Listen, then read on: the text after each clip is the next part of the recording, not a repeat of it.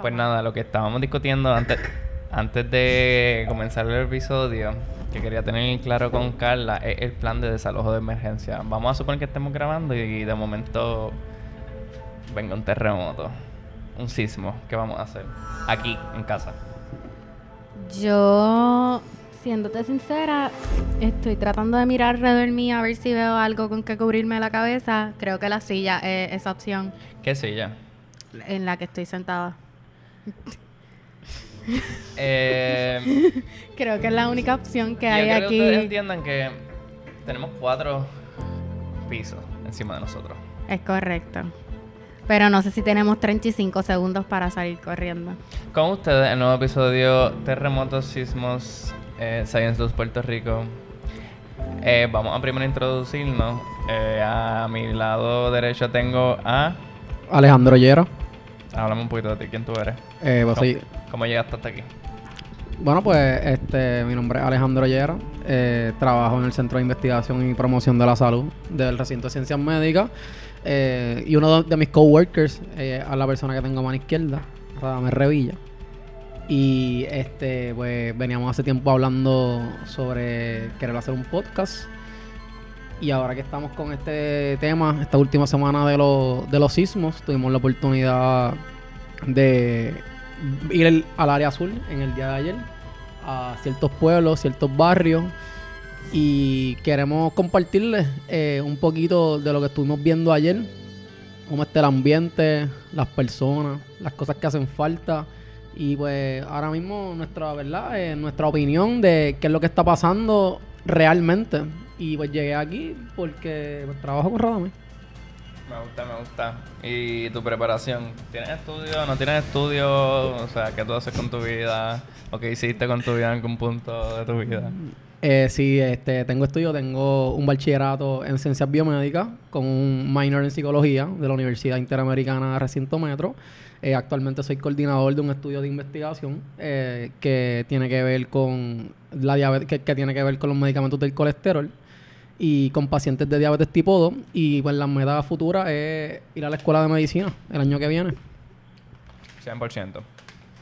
Y ya ustedes la conocen. eh, ella es Carla Pérez, la que fue nuestra moderadora en el episodio anterior, ¿verdad? Sí, correcto. Sí. En el de no todos los vinos son veganos. Exacto. Ah, sí, se llama el episodio. Es que le estaba hablando.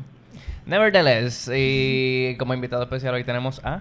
Alejandra López. Este, eh, tengo un bachillerato en Ingeniería Civil de la Universidad Ana G. Méndez, antes conocida como El Turabo, y me gradué en el 2018 y desde que me gradué tengo un poquito de experiencia en lo que es el field de la construcción y las inspecciones en Puerto Rico. ¿Por qué estás aquí? Pues no sé cómo llegué aquí, pero llegué aquí. Y para dar mi take un poquito, ¿verdad? En lo que es los efectos de los sismos en la estructura.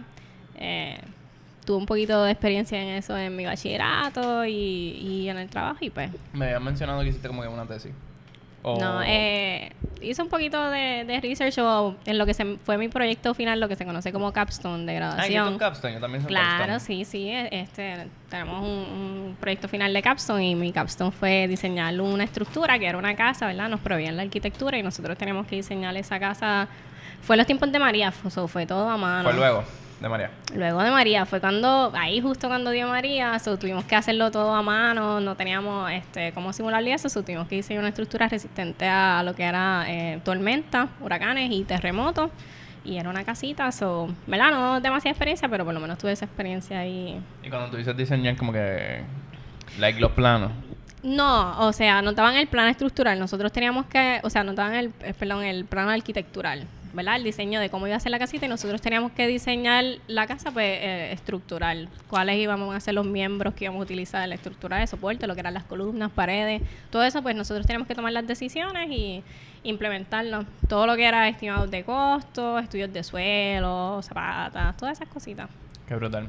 Nada, Sí. y yéndonos por el- ese, esa línea de pensamiento, uno de los temas más candentes ahora mismo es la, infra- la infraestructura. Así Que es lo que mismo. está pasando con la escuela y todo eso. Si queremos hablar un poquito al respecto. De la ¿Qué- infraestructura. ¿Qué deberíamos saber en cuestión a yo estoy eh, safe, yo no estoy safe? Como que yo mirando mi casa, yo debería de... alojarme en algún otro lugar. ¿Cómo yo sé esas cosas? Pues mira, depende. Eh, lo- yo creo que lo primero que tú tienes que verificar, ¿verdad? Es que esta es una estructura segura y cómo tú haces eso. Pues yo, por lo menos en mi opinión, toda estructura que no fue diseñada o inspeccionada durante el proceso de construcción de alguna forma ingenieril eh, no es segura, yo diría, ¿verdad? Eso es lo que se conoce, o por lo menos lo que yo conozco como construcción criolla, que es algo bien común aquí en Puerto Rico, donde, pues... Oh, pero tenemos ¿cómo, cómo terren- que, que- que- que tan común es esto? Como Bueno, un to- 80% de las casas es criolla o...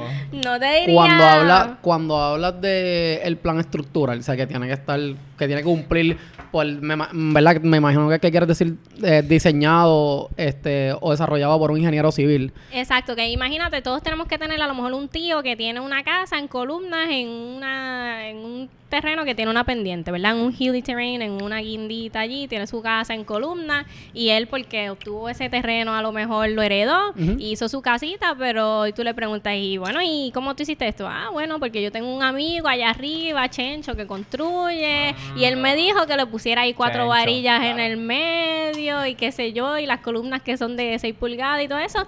Y en realidad es como este common knowledge de construcción de pueblo que no necesariamente sigue ningún tipo de código de construcción tan siquiera. O sea, no es que solamente no tiene un ingeniero supervisando o un ingeniero que diseñó, porque probablemente no existen planos estructurales para esta casita que él se inventó. Pero, pero si para Chencho como que el área se veía bien y se veía segura, para él, él pensó en la casa sin ningún tipo de experiencia y decide construirla ahí. eh, Tú y le haga- dices a esa gente que te construyó el chencho, váyanse. Bueno, pero es que Chencho está, bueno, Chencho está mal, no, no te puedes fiar de Chencho, vamos a decir. Eh, porque esto es a lo mejor con el common knowledge que él sabe, ¿verdad? El conocimiento común para lo que resiste una casa normal, a lo mejor su propio peso, ¿verdad? A lo mejor no se te va a caer ningún día por tu de hacer un party con 20 personas, ¿verdad? No se te va a caer la casa. Pero no es lo mismo lo que son una, una fuerza, unas cargas causadas por un terremoto o por un huracán, a lo que es que tú puedas poner dos carros en la marquesina y algo así, ¿verdad? Este... ¿qué, qué áreas debe- se debe considerar cuando... eh, o qué tipo de terreno se debe de considerar cuando tú vas a construir eh, tu propiedad, se- o sea, un edificio? Sí, porque yo estoy pensando una casita en Ocean. Sí, obligado, porque O el frente del no, mar por la mañana. se ve lindo. Y la, vi- y la vista vale, o sea, la vista vale un millón ahí. Todos los es días lo yo, levantándome primero, Y ahí. ese terreno se ve sólido. Sí. No necesariamente, ¿verdad? Este, porque es un terreno en, en Ocean o algo va a significar que es malo, que se va a caer ese edificio, whatever. La realidad es que lo primero que tú tienes que empezar cuando tú tienes tu terrenito es haciendo lo que un estudio de suelo, ¿verdad? Eso te hacen un boring log y esa información que sale de un estudio de suelo, un ingeniero lo utiliza para lo que es el diseño eh, en terremoto. Esa información de ese suelo se va a utilizar y no es que tu suelo, si es malo, no puedes construir, pero basado en cómo sea ese suelo, va a depender la construcción. Empezando por ahí, lo más seguro, Chencho no hizo un estudio de suelo y no sabe qué pasos él debe tomar este para que, que esta construcción que él está haciendo vaya acorde con el suelo, ¿verdad? El suelo es uno de los factores simplemente.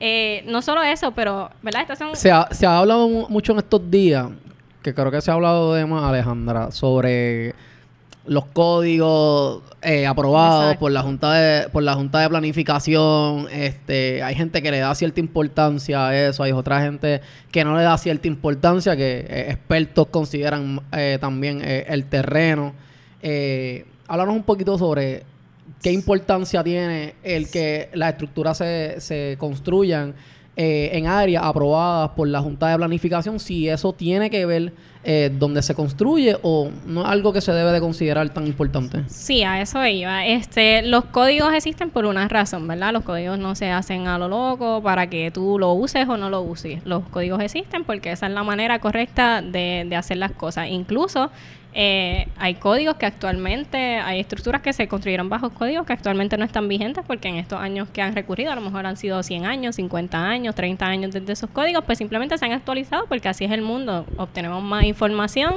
y las cosas cambian.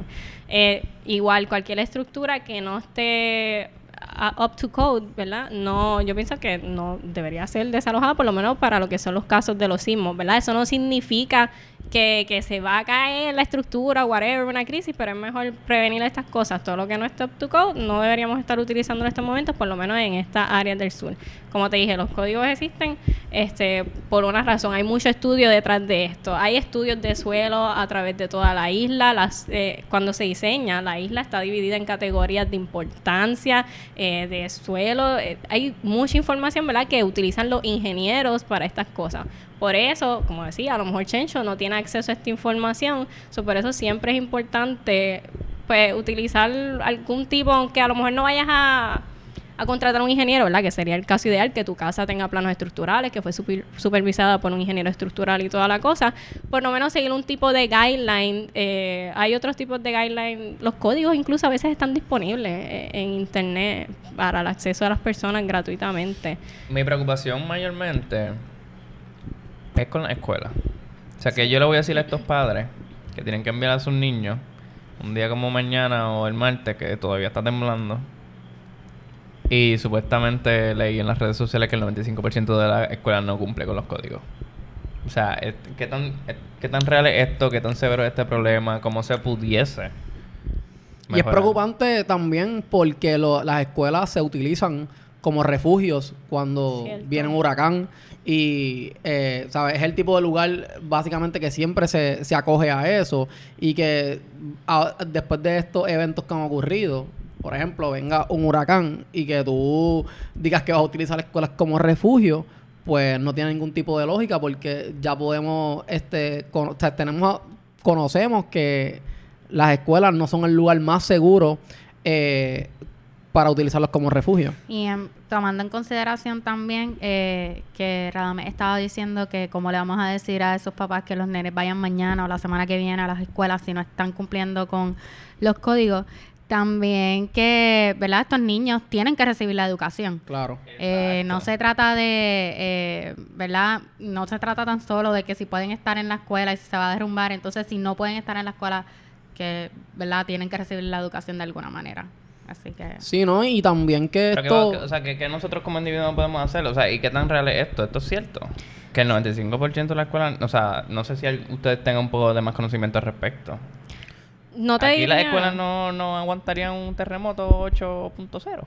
Bueno, es que en realidad cada eh, estructura es independiente, no es como que todas las escuelas se construyeron igual, no todas están en el mismo, en la misma zona, en el mismo suelo, en el mismo terreno. Incluso eh, un huracán y un terremoto son fuerzas, cargas súper distintas, se analizan súper distinto cómo afectan estas cargas a una estructura. Eh, como sabemos, la, la edificios de hormigón casi siempre funcionan bastante bien a lo que son eh, huracanes, por eso se utilizan de refugio y todo esto. Incluso yo creo que los, eh, se están utilizando de refugio algunas para este terremotos.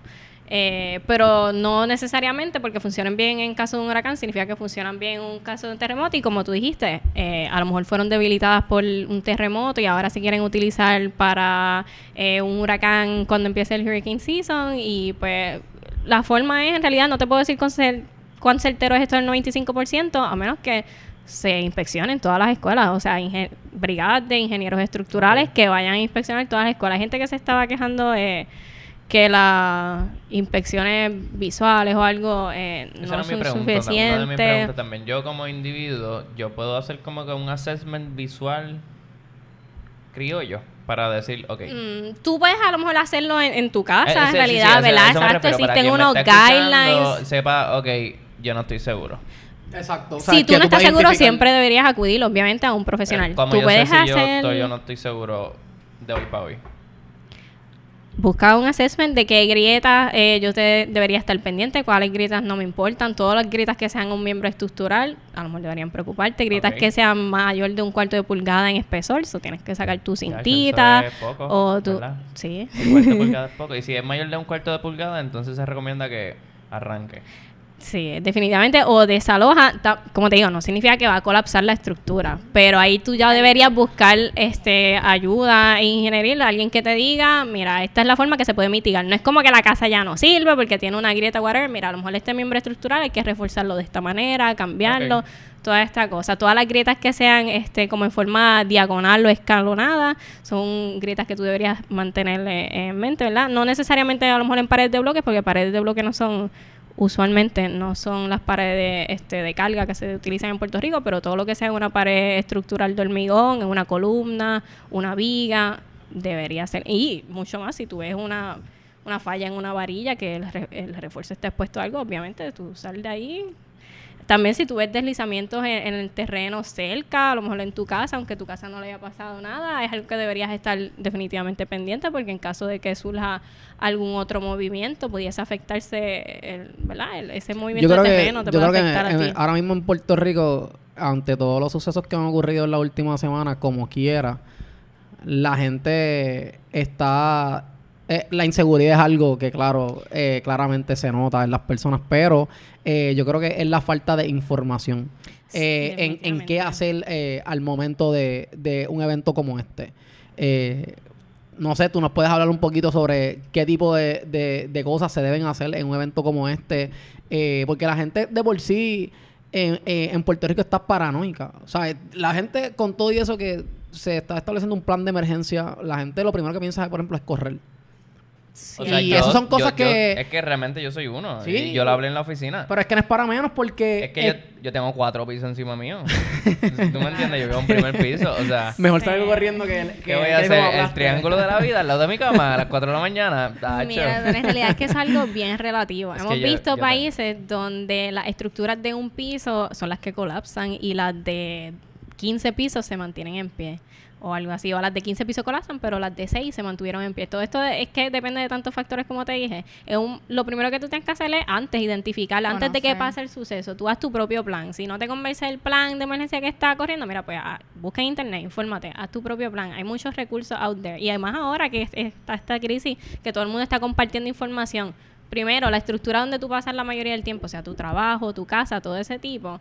Antes de la mochilita y toda la cosa, tú verificas si es un lugar seguro, si tú no te sientes seguro ¿Y- donde tú y estás. ¿Cómo yo puedo verificar eso? ¿Dónde yo puedo.? ¿A dónde.? O sea. Pues así mismo, como te dije, si tu casa, tú Ah. sabes que ningún ingeniero la diseñó, que esa casa es sobre columna, que está en una guinda, que eso lo que tiene son tres columnas abajo La y punta una mansión en la punta, arriba. en la punta de la, mon- de la montaña más alta de Puerto Rico. Una pendiente, tú sabes que tiene que las columnas de abajo miden 30 pies y lo que son son de 6 pulgadas, algo así. Si tú no estás seguro cómo se construyó tu casa, tú sabes, o sea, no, no estés ahí. Una estructura Y- demasiado vieja. Y vamos a suponer el trabajo. Yo estoy en el trabajo, eh, yo no sé de qué año es esa estructura y me gustaría saber, ok, aquí yo puedo estar...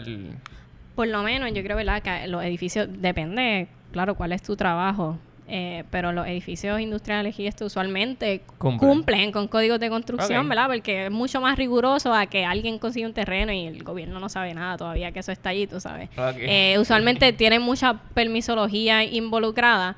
So, por lo general cumplen. Si también, si tienes dudas, tú sabes, consultarlo con la gente de tu compañía, con tu jefe, qué está pasando aquí, toda la cosa. A lo mejor una charla O sea, con que un no, que no es como que profesional. exagerado como que y donde por ejemplo el administrador del edificio y decirle mira verdad yo quiero ver los planos de este edificio si están eh, si los planos de este edificio están cumpliendo con los códigos Definitivamente. de eh, el lugar donde está construido y si donde yo estoy está construido de una manera eficiente que va a resistir si aquí pasa un terremoto para yo saber que de verdad yo me voy a morir Eh, definitivamente, o sea, tampoco es como para crear esta crisis de que todo se va a caer, porque la realidad es que no es como que hay un- una... No, todas las estructuras están como en... en- que van a colapsar, tú sabes, hay muchas estructuras, por ejemplo, complejos de urbanizaciones y condominios como estos, re- requieren de toda esta permisología y todos estos ingenieros que están involucrados en el proceso. O en parte, pues tienes que poner esa confianza en ellos. Ahora, si tú viste algo raro, si ya tú sabes que han habido problemas de que alguien se quejó, de que se le agrietó un vecino, una pared o algo, definitivamente todo lo que tú necesitas hacer para que tú sepas que eso está seguro, especialmente si estás en esas áreas del sur que están siendo tan afectadas, desaloja eh, mientras esté este aviso de terremoto es una de las cosas que puedes hacer otra de las cosas que recomienda es que no salgas corriendo. Te- mientras verdad ya tú hiciste todo tu plan de antes ya tú tienes tu mochilita ya tú chequeaste que tu casa no tenía todas estas grietas y todo esto que la estructura se ve bastante segura pues pasa el próximo paso verdad el, el mientras. No salgas corriendo lo que tú tienes que hacer es asegurarte ¿verdad? De, como estaba diciendo Carla, cubrir tu cabeza, aunque tú vas a cubrir tu cabeza, quedarte en tu lugar, en calma, buscar a lo mejor eh, miembros estructurales de tu casa, que tú sabes, por ahí, por ejemplo, hay gente que dice que se mete en el baño porque es el lugar más seguro o whatever, ¿verdad? Eso depende de, de los miembros estructurales que, están en tu casa, deberías saber a lo mejor tener esa información de cuáles son lo- los soportes de tu casa, dónde están la- las paredes de carga, dónde están las columnas de carga y todas estas cosas que no se van a caer. Eh, si estás afuera, evita estar cerca de, de líneas eléctricas, ¿verdad? Que pueden caer también y hacer un daño. Ese- y. Y, bueno, yéndonos en esa misma línea que está hablando de, de tener un plan de desalojo luego eh, de estar en un terremoto, eh, en el, especialmente en el área sur, estaban hablando eh, hoy el José Molinelli, que es el geomorfólogo Sí. el que estamos hablando, estamos escuchando de él más durante todos estos días. Él estaba aconsejando que desalojáramos todas esas personas del área sur. Básicamente estaba diciendo que lo estamos haciendo Incorrectamente. incorrectamente porque estamos llegando al epicentro. yendo. Todo el mundo yendo ahí exponiéndose a Así. todas esas estructuras que ya sabemos que están débiles, que ya sabemos que y no que no van solo a- eso, que siguen ocurriendo réplicas continuas Sí. y que y que en un evento como este pues no se puede pronosticar eh, si de verdaderamente va a ocurrir algo peor, eh, ¿verdad? Yéndonos por la Mm, línea de lo que estaba cierto. diciendo Carla. Y hasta el mismo camino para llegar ahí, eh, me refiero a las carreteras, puentes, han- se han agrietado, todo Sí. eso, y, y las personas se están eh, exponiendo a, a todo eso. Y pues, ¿verdad? No podemos, eh, hablábamos también de lo, ahí para buscar ves- Ahí se, refugio. ve, ahí se ve también la... l- yo, yo creo que hay que mencionarlo. La falta, la falta eh, de, creo que de diligen, lo poco diligente que ha sido el gobierno con este tipo de sucesos, porque si tú vienes a ver, la respuesta inmediata ha sido de parte del país. El país, literalmente, a, a, a consecuencia de lo que pasó en María, literalmente ha tomado la rienda sobre este evento, ha dicho, mira, yo, yo ya viví esto, yo sé lo que uno pasó y yo sé lo que tal vez yo, yo me puedo poner en la posición de lo que están pasando estas personas, nosotros vamos a ir allá, vamos a ayudar, pero el gobierno no se ha encargado de informar eh, a este, al país si lo están haciendo, que viendo el, el gobierno lo que está sucediendo en el país, no se ha encargado de poder decir, este, mira, esto que están haciendo está correctamente. ¿Sabes? Que Ujú. seguimos haciendo como que lo mismo Exacto. la misma falla de lo que ya estamos pasando. Entonces, eh, esto va a que esto esto puede terminar en un, un problema mayor de lo que ya está pasando. Porque las personas que van ahí se arriesgan, porque cuando tú vas Cierto. allí, tú sientes los temblores. Bueno, nosotros, Nosotros, ayer, yo sí. no sé tú, pero yo, yo sentimos de 15. Mira, algo, al- Cómodo. algo que eh, para mí ha sido raro, que, bueno, que todo el mundo ha sentido los temblores más fuertes. Lo fuerte. Y Por yo- lo menos aquí en área En metropolitana. área metropolitana, no en el exacto. sur. Por ejemplo, el de, cua- el de 6.4, ¿verdad? 6.6. no, Creo sí. que fue a las 4 y pico de la mañana, el 7 de enero. Sí. Yo, sinceramente digo, yo no lo sentí. Yo me levanté por una llamada y, la gente me dice, diablo, Alejandro, pero como que, ¿en serio tú no sentiste eso? Y yo, miren, de verdad, yo estaba viendo el mío profundo. No lo sentí, fue por una llamada. Me llamaron, este que fue mi novia la, la que me llamó, y pues en eso yo vi que mis papás estaban despiertos, y el de la hora y pico después, yo no estaba tan dormido y sentí que la cama mía tembló y es como que yo lo identifiqué. Pero cuando tú estás allí, por lo menos lo que. A, a- ¿verdad, Ram? Ayer llegando, el primero, boom, como que era fue como de casi 6.0, 5.9. Y cuando tú estás allí, tú sientes que eso se, se está moviendo y ir a cada hora, tú sientes un temblor. Y, a cada rato se sentía una, man- una jamaquea. Sí, mano. Y tú puedes ver la expresión de las personas. Como que yo no sé Eso- tú, pero yo puedo ver la expresión Eso de es la algo persona. que yo quería traer, ¿verdad? No, nos fuimos un poquito del tema sobre la salud, ansiedad, PTSD, XYZ. ¿Queremos hablar un poquito de eso? ¿Alguien tiene algo para mí que me quiera mencionar al respecto? Pues No, definitivamente la salud mental del puertorriqueño, especialmente el puertorriqueño que se encuentra en el área cerca del epicentro, está yendo en decadencia. Eh, estamos viendo problemas de suicidio. ¿Qué, qué Eh, tan grande es el problema de suicidio? Bueno, eh, yo creo que cualquier persona que cometa, ¿verdad? Suicidio. No, eh, claro, bueno, claro, definitivo. Por algo. Pero a lo que me refiero en comparación a la estadística regular. Bueno. ¿Hay Ah, bueno. en bueno, exceso? sí. Sí, Eh, ha aumentado. Es Eh, preocupante, yo creo que es sí. preocupante la salud mental en Puerto Rico en ¿Me estos momentos. tirar un poquito de Pues estadística? por ejemplo, mira, ahora mismo salió hoy una noticia que dice que en Puerto Rico han habido seis suicidios en lo que va de año. Pero lo interesante del caso es que luego de tú y yo haber estado ayer allá y ver cómo está eh, la gente, porque la gente ahí está y la no quiero verla sonar un poquito, la palabra yo creo que es un poquito traumatizada, la gente está paranoica.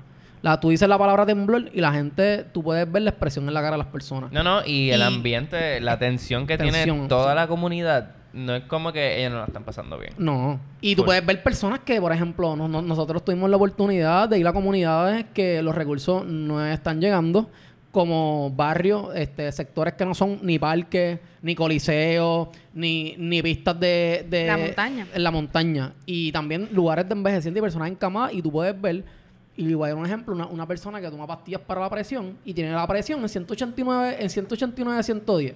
Entonces, cuando tú te, pre- cuando tú te preguntas, ni el medicamento está, está haciendo el efecto. Y eso es preocupante. Todo el mundo. Todo el mundo. Con la presión alta. Con la presión Todos alta, los que se literal. sentaron, Así presión alta. Sí, y eso es bien fuerte. Ahora- y ahora mismo con esto los suicidios, por, eh, yéndonos por esa línea de lo que tú estabas preguntando, pues yo por lo menos quería comentar que para mí es preocupante que ahora mismo en, eh, a la fecha de hoy hay seis suicidios en Puerto Rico y de los seis, cuatro han ocurrido después, desde el 7, de- desde el 7 de enero en adelante. Entonces, una de las cosas que por países que han pasado por esta, este evento anteriormente, como un ejemplo es Haití, que es una eh, isla hermana, ¿verdad? Que sufrió su huracán, eh, su, su terremoto, perdón, creo que fue para el año 2012, si no me equivoco. Este, y el, y el, y el terremoto de ellos fue de eh, 7.6. Ahí murieron 316 mil personas. De esas 316 mil personas, de 4 mil a 7 mil personas fueron amputadas. Entonces, cuando este, tú ves el efecto que ocasiona un terremoto, es ansiedad, depresión, eh, PTSD en las personas. Y esto es algo que está ocurriendo en nuestro país actualmente. Que es algo bien preocupante que tú veas una persona que cada vez que dice la palabra temblor, literalmente entra en pánico. Y aquí es donde hay que hacer un llamado también a las personas, a todos los profesionales de la salud, eh, que sé que muchos han llegado hasta allá, que se les agradece y, y también, ¿verdad? A, a- que, que sigan llegando, porque hace falta y los temblores van a seguir. Eh, según el Servicio Geológico de Estados Unidos, los temblores no van a parar de aquí a un mes, los temblores van a continuar y la probabilidad de que ocurran eh, Uno peor. uno peor aumentó de hace unos días, eh, de- entiendo desde ayer para hoy, aumentó un 2, a un 12%. Estaba en un 5, de un Wow. 5 al 7% y aumentó un 12%. Eh, todo De ver- y esto... verdaderamente estamos preparados, verdaderamente estamos haciendo, las- llevando todos estos suministros, llevando nosotros, la gente que está yendo a esos lugares, arriesgando su vida, la gente que está allí, que está arriesgando su vida, quedándose en esos lugares, que no han sido este, removidas a llevarlas a otros refugios.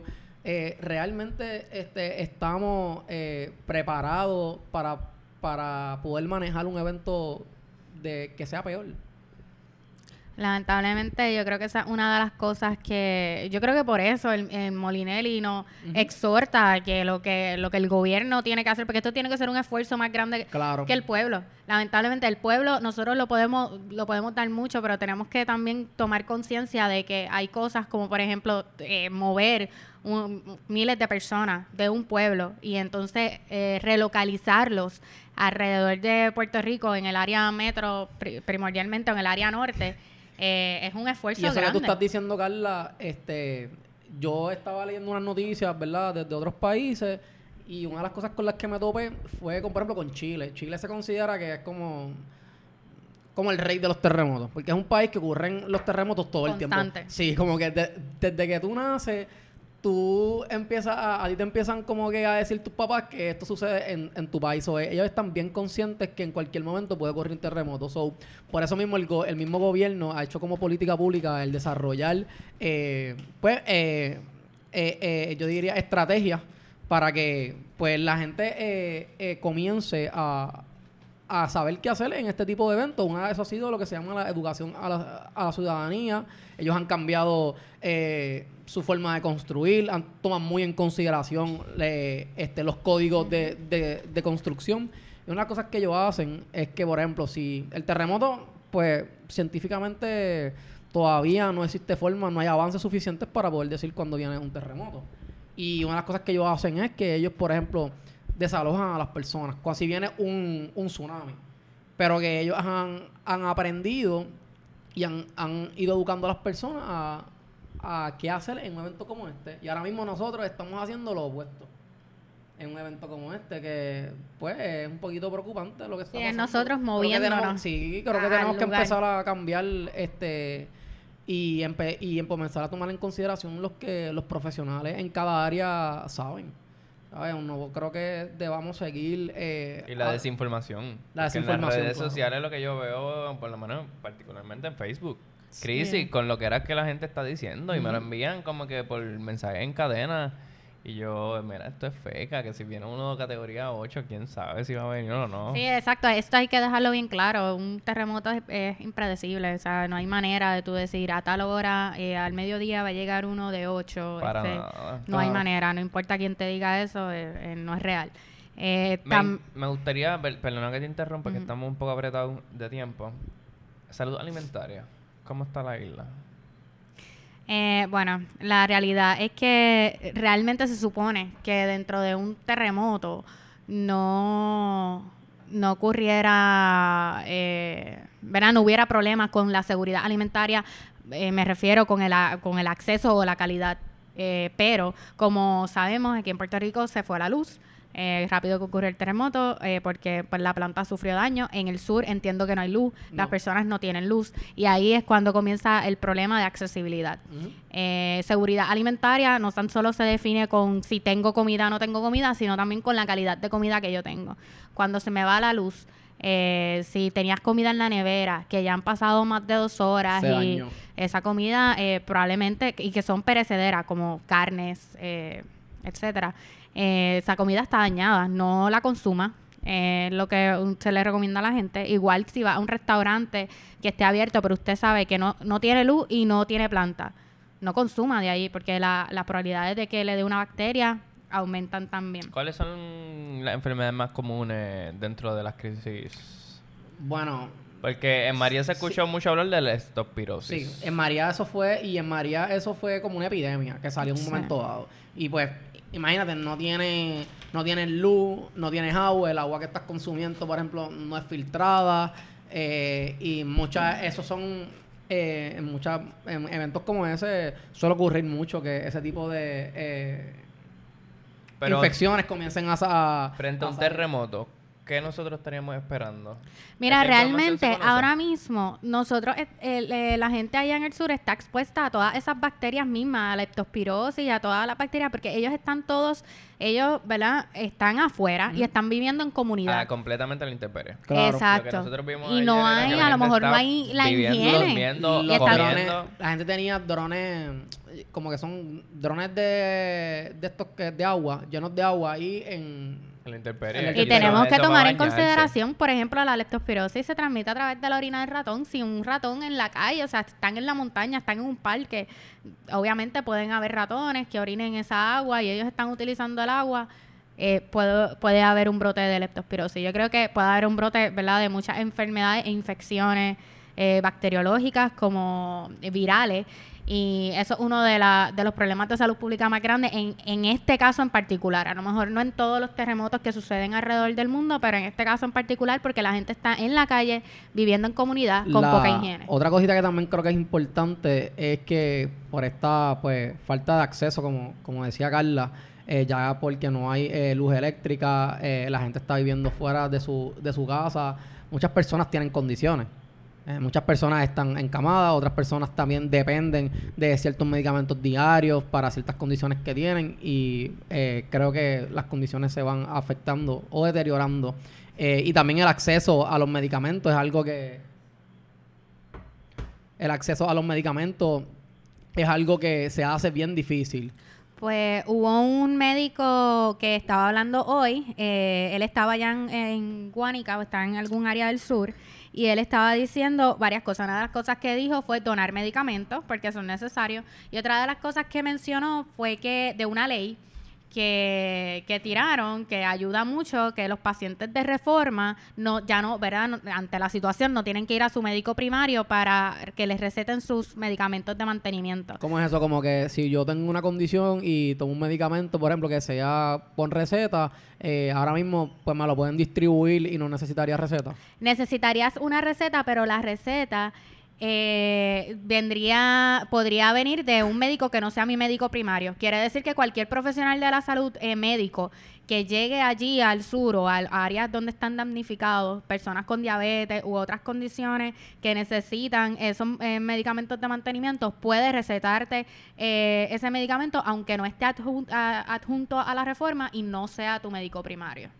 Sí, claro, este eh, una- Que eso ayuda un Claro, montón sí, a este proceso, a la accesibilidad Sí. de lo que es este. Creo que también ¿verdad? después de María, yo eh, había tenido la oportunidad de hacer operativos médicos y eh, una de las cosas que hacíamos en el operativo era eso. Que pues al no haber luz, no haber nada, no, no haber ningún tipo de acceso, las vías estar, no poder, o sea, las vías poder estar, est- las vías estaban, este, intransitables, este, era que los médicos íbamos, hacíamos recetas y a las 48 horas se les, se les, se les distribuía. Y que ahora que está yendo mucha gente a, a donar, ¿verdad? A llevar este suministro a esa área, también es importante el... Vamos a hablar un poquito de las donaciones rapidito. ¿Qué es lo que se necesita y dónde se pueden entregar?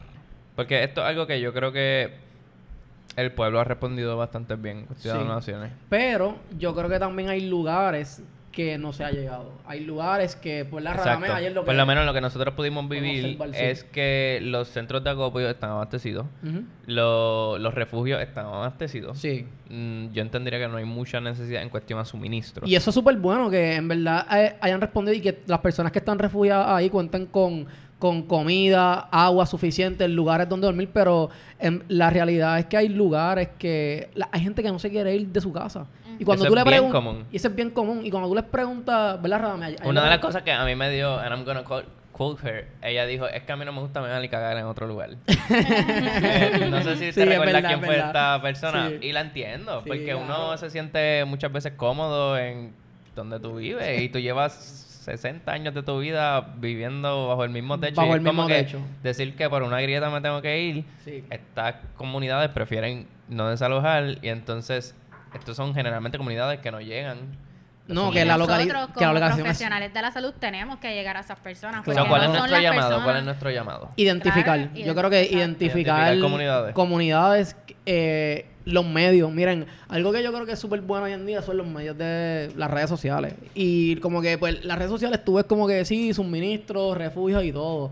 Pero nosotros estuvimos en lugares ayer y estuvimos, por ejemplo, en Peñuela, en un lugar que, eh, en verdad, para llegar, es- no, el camino no es nada friendly. Y de uno estar allí, uno puede decir, diablo, en verdad aquí estoy seguro que no ha venido nadie. Y cuando llegamos allí, literalmente las personas estaban fuera de su casa, con toldo, a la intemperie, en la oscuridad. No se veía nada allí. Y la gente estaba, dentro de todo, man, estaban chilling porque ¿Verdad? estaban en su hogar. Con estar en su hogar, tú puedes, yo por lo menos pude identificar que esas personas estaban, estaban bien, estaban contentas. Wow. Pero que no se hayan identificado eh, esos lugares para llevar ayuda, pues también es preocupante. Porque en esos lugares hay personas encamadas, personas que cuando tú estás encamado, estás mucho tiempo encamado, hay personas que tienen úlceras por el tiempo que están encamados, o necesitan servicios médicos, necesitan repeticiones de medicamentos y no sé tú, pero verdad, Eh, eh, pero yo mi llamado es si mira, si están dando todas las ayudas, todas estas ayudas, hay lugares que de verdad necesitan ayuda. Pues mi, que llam- no- que mi no tienen llamado es eh, más a la distribución. a la distribución. Porque yo entiendo que ya los refugios están abastecidos y- Claro. y, hay muchas comunidades que no ha llegado nadie. que no ha llegado. Y hablando de esas comunidades que, ¿verdad? Que para especificar más o menos, me imagino que no se saben los nombres, pero serían ya las comunidades que están fuera de los centros de acopio, En la fuera montaña. de los refugios En y se encuentran en la Montaña.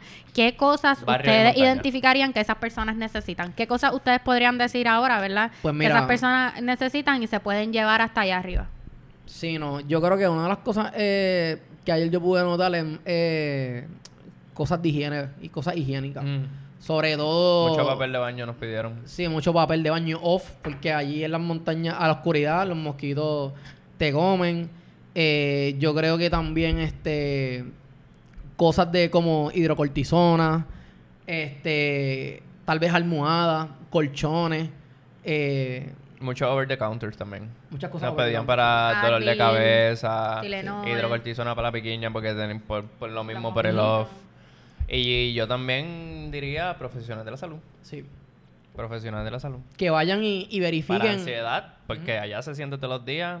eh, y ya sean médicos o enfermeros para estos pacientes que más vulnerables como que serían los ancianos y los y los niños. Wow, pero desde mi perspectiva, yo creo que por eso es más importante, o es sumamente importante esto de que desalojen, porque tú me acabas de decir que ustedes para llegar allá era un camino bastante Bueno, pasam- malito. pasamos por un río en un, Wow, pues en un- imagínate. encima de un Puente. Pero que digo, Si eso se, se Pero imagínate en caso de, que ocurre, ocurra algo peor, don- ¿verdad? Ojalá nunca pase, pero que ocurra algo peor, como estas personas entonces cuando esta persona- pase esto, si estas personas sobreviven, ¿cómo, eh, cómo ellos van a desalojar ahora? Estos No, derrumbes. Por ejemplo, en- para llegar a uno de los barrios, eh, allá en Peñuela, hay que pasar como por un, por un puente. Si el puente se cae, no hay forma ¿Cómo de vamos tú a llegar a ellos y cómo ellos van allí. a salir de allá? O sea, por eso es tan importante desalojar. Está bien que ellos se sientan cómodos en su casa, pero, eh, ¿verdad? Quoting la, la persona que tú dices, que tú valoras más tu vida o tu toilet. O Claro, sea, eh, en caso de que suceda algo, ellos pueden tener su mochilita y sus recursos a lo mejor que, vamos, que le lleguen ahora, ¿verdad? Con esta información, pero ¿cuántos días le va a durar esto? ¿Cuánto tiempo va a tardar a lo mejor si se afecta a gran parte de la isla? ¿Cómo nosotros vamos a llegar a ellos y cómo ellos van a llegar a nosotros? Por eso, importante, yo pienso, no importa cuánto tú quieras, ¿verdad? Tu casita, y yo sé que debe ser súper difícil, a mí se me haría súper difícil también dejar mi hogar, eh, especialmente a lo mejor cuando tienes Yo- familia, mascotas y todo esto. Pero, wow, en, en caso de que suceda algo, a lo mejor la estructura, ¿verdad? No le pasa nada, pero a lo mejor estas Alrededor. carreteras, estos derrumbes, quedan atrapados en su hogar o algo, va a estar difícil ya en ese caso. Es mucho, van a estar mejor, ¿verdad? A lo mejor la van a pasar por sitio ahora, a lo mejor fuera o en un Airbnb o toda esta cosa, pero es mejor prevenir. Y, y yo creo que también, eh, Alejandra, eso que, estaba, eso que dijiste último de la prevención, la prevención también eh, debe de ir este, de mano con el, con el gobierno. Yo creo que eh, un llamado a que eh, el gobierno como tal comience a escuchar a estas personas eh, profesionales de, de, de expertise en el área. Y una de las cosas es que esas personas deben de desalojar eh, las casas, o sea, buscarle refugio en lugares seguros, este, porque al final del día, si ocurre un evento peor, lo que vamos a estar este, lamentando van a ser muchas vidas. Definitivamente. Y es bien, bien preocupante, eh, por lo menos ayer, yo te, y yo, por lo menos lo, acá en el área metro yo no he sentido tanto lo, lo, la réplica, pero ahí, ahí Sí, no. todo, el- era algo como que, ¿verdad? Cada me que media hora, una hora. Tacho, estábamos cada, como cada media hora se sentía un jamacón. Sí. Y yo sé que, que estar fuera de tu casa a lo mejor te causa ansiedad y todo esto, y a lo mejor por eso ellos están así, porque, hello, están afuera, están en la calle en condiciones no favorables, pero vamos a ver que a lo mejor desalojen todas estas personas y lleguen acá. Yo me siento segura en mi casa. Y si todas estas personas pudiesen sentir esto, ¿verdad? Que fueran Exacto, desalojadas, sí. estructuras seguras, lejos de donde está pasando todo esto. Mira, yo, yo pienso que esa ansiedad y todos estos problemas, ¿verdad? De la alta presión y todo esto, pudiese bajar. Claro, uno siente eh, ansiedad estando fuera de su casa, sin saber lo que está pasando en tu pueblito, pero si tú puedes estar acá y tú no sentiste todas esas 15 réplicas que tú sentías todos los días viviendo fuera bajo un toldo, con tus hijos durmiendo ahí en el piso, tú sabes, eh, Y eso ahora- se va a sentir mejor. Luego de todo esto, ¿verdad? Que ya este, hablamos de antes y ahora durante, eh, ¿qué entonces se prevé en el futuro? ¿Qué entonces eh, podemos nos- eh, nosotros ver qué es lo que se puede hacer en el futuro? ¿O qué es lo que podemos hacer con estas personas? Sabemos y conocemos que yo estaba hablando, he estado hablando con, esto, eh, con ustedes en estos días, el derecho que tiene el ser humano a un hogar digno, el derecho que tiene el ser humano al acceso a la salud, acceso a comida se- eh, eh, y calidad de comida, también acceso a educación en caso de los niños. Y sin duda alguna, luego de que, que ojalá, ¿verdad? Que no pase algo, este, algo peor. eh, luego de esto yo creo que ya eh, como país este, se debe comenzar a, a desarrollar eh, un tipo de plan, sea de educación a ciudadanos y también este normas O política pública política también. pública donde, donde se sigan las normas de construcción y eh, que eso ha incluido, como dijo Radamés, eh, es también eh, en lo que es la educación a los ciudadanos, porque cuando tú educas a alguien y tú le enseñas cómo reaccionar a, a, a lo que sea, sea un, e- y más un evento como este, no va a causar el pánico, los niveles de ansiedad que pueden provocar, por ejemplo, suicidio. Que eso es algo que, que, que podemos ver que en países anteriores ha sucedido. Bueno, pues yo creo que eso es todo por hoy. No, yo no recuerdo si tomamos tus credenciales. ¿Quién es Alejandra? ¿Hablamos de quién es Alejandra? Sí. un poquito. Hablamos un poquito. Ingeniera Alejandra, civil. Ah, bueno, pues estamos ready. Si quieren apoyarnos en las redes sociales, saben que estamos en Instagram y en Twitter como Science2 Puerto Rico. Me pueden escribir si tienen mi número de teléfono, necesitan más información. Eh, también tenemos el email, science2pr a gmail.com. Y con otra cosa que lo quería dejar es que si estás contemplando suicidio, tuviste pérdida, te encuentras mucha ansiedad, quiero que sepas que el mundo es mejor contigo. Por tanto, puedes llamar al 1-800-981-0023, la línea Paz. Hay profesionales de la salud eh, que le van a ayudar. Y con esto los dejo. Si ustedes eh, quieren decir algo antes de irse. Nada, yo esperando que todo mejore, esperando que todos nos sigamos unando como pueblo y, y sigamos para adelante. Y que tengan un plan. Tengan un plan, y- Tengan un seguimos plan. para adelante y y este identifiquen identifiquen lugares que puedan este ya sea meterse o lugares que puedan ir si o puedan correr. o puedan correr también No, en caso, no, no, esa- no. pero No esa no es la primera Tranquilos, esa no es la primera opción Se les ama. Bye. suave